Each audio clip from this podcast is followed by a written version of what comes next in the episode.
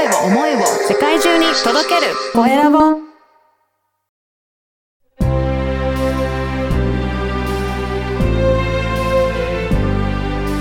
経営者の志こんにちは、コエラボの岡田です。今回はファイナンシャルプランナーの佐藤亮さんにお話を伺いたいと思います。佐藤さん、よろしくお願いいたします。よろしくお願いします。まずは佐藤さんの自己紹介からお願いいたします。はい。えー24歳ファイナンシャルプランナーをしてます佐藤亮です。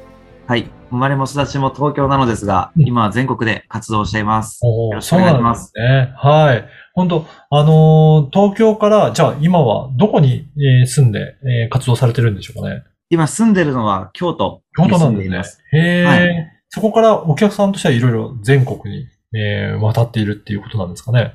そうですね。うんまあ、新卒で入った会社が、まあ、愛媛に配へ属、えもともと金融機関で愛媛に配属されたんですけど、うんまあ、そこからもう会社は、まあ、退職していて、うんうん住んでるのが京都になってます。あ、そうなんですね。これ、はいあの、今ね、ファイナンシャルプランナーの仕事されてるということなんですが、どういった経緯で、このファイナンシャルプランナー目指そうというふうに今まで思って、ここまで来られていらっしゃるんでしょうかね。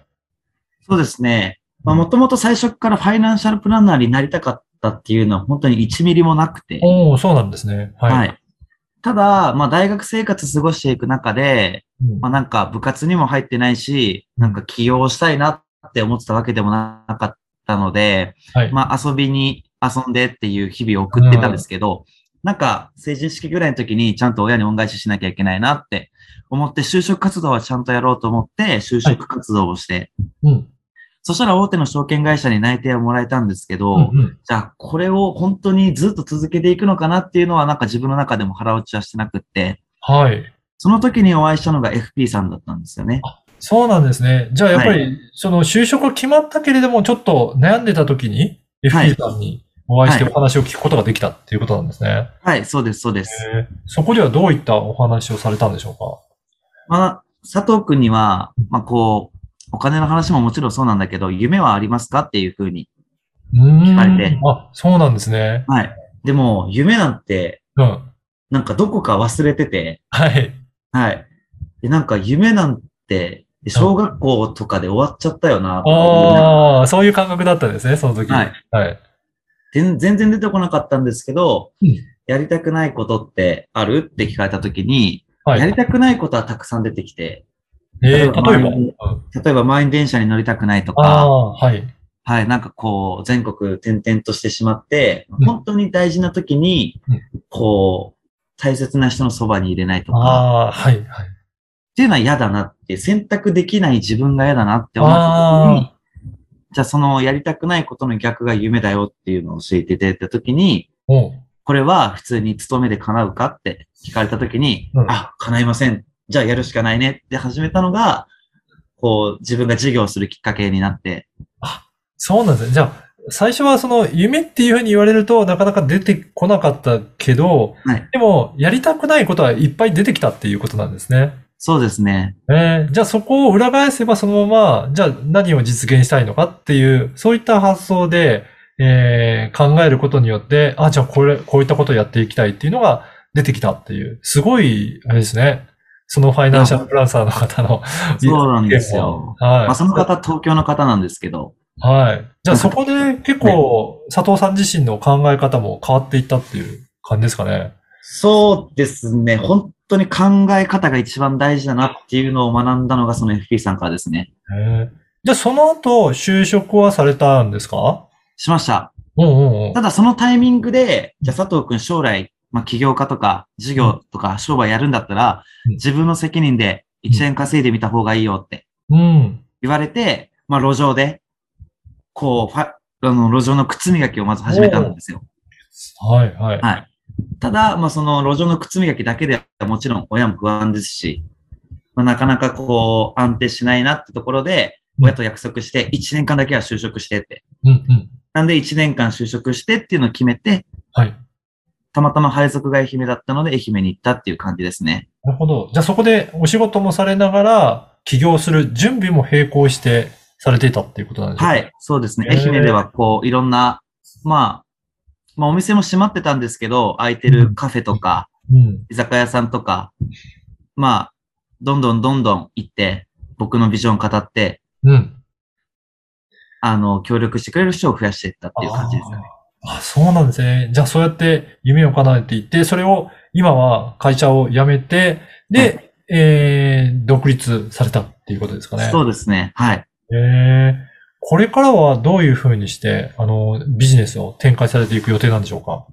まあ僕もファイナンシャルプランナーっていうのは、あくまで手段としか思ってなくて正直。はい。大切な人を守れるた、守るための手段だと思ってるんですね。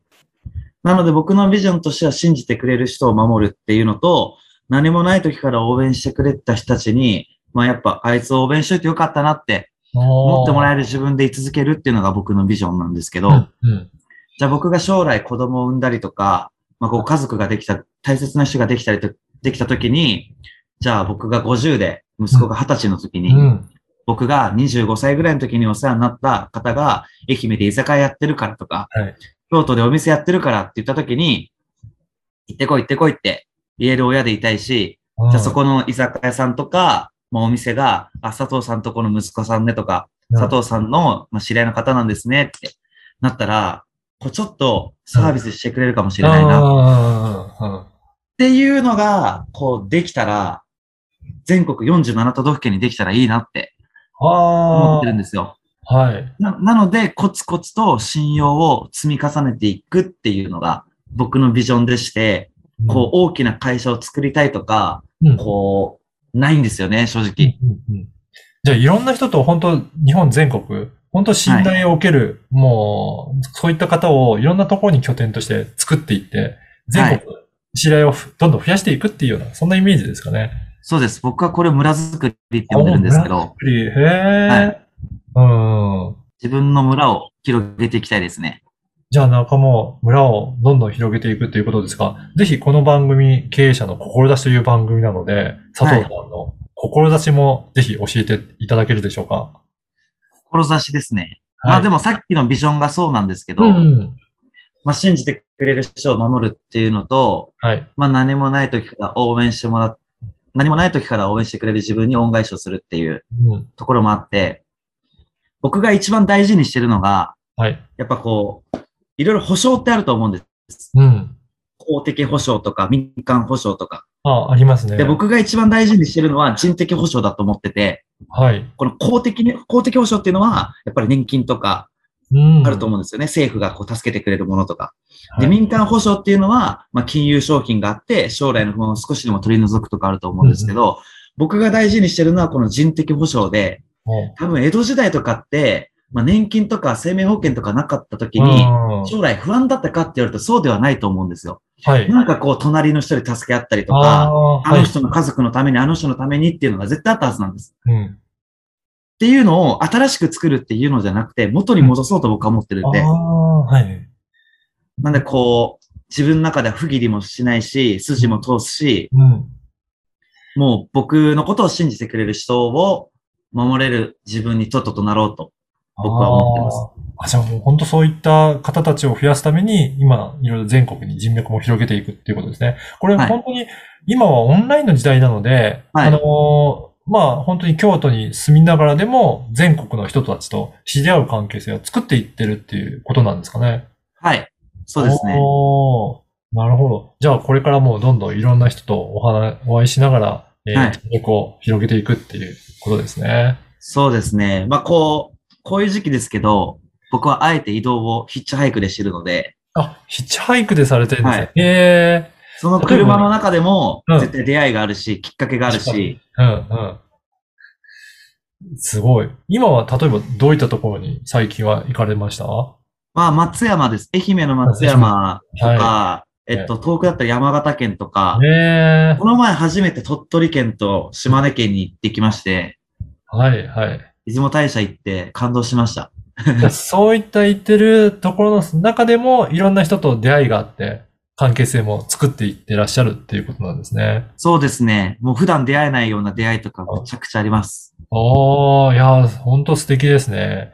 あの、ぜひ今日のお話を聞いて、えー佐藤さんのことをすごく興味あるなという方もいらっしゃると思うので、インスタグラムをされてるということなので、この、ははいい、ポッドキャストの説明欄にインスタグラムの URL も掲載させていただきますので、ぜひチェックいただいたりとか、あと、あのー DM とかも送ってもよろしいですかね？ぜひお待ちしております。なので、ぜひ、興味ある方、あの、佐藤さんに DM を送っていただいて、あの、連絡取っていただければと思います。はい。今回は、ファイナンシャルプランナーの佐藤亮さんにお話を伺いました。佐藤さん、どうもありがとうございました。ありがとうございました。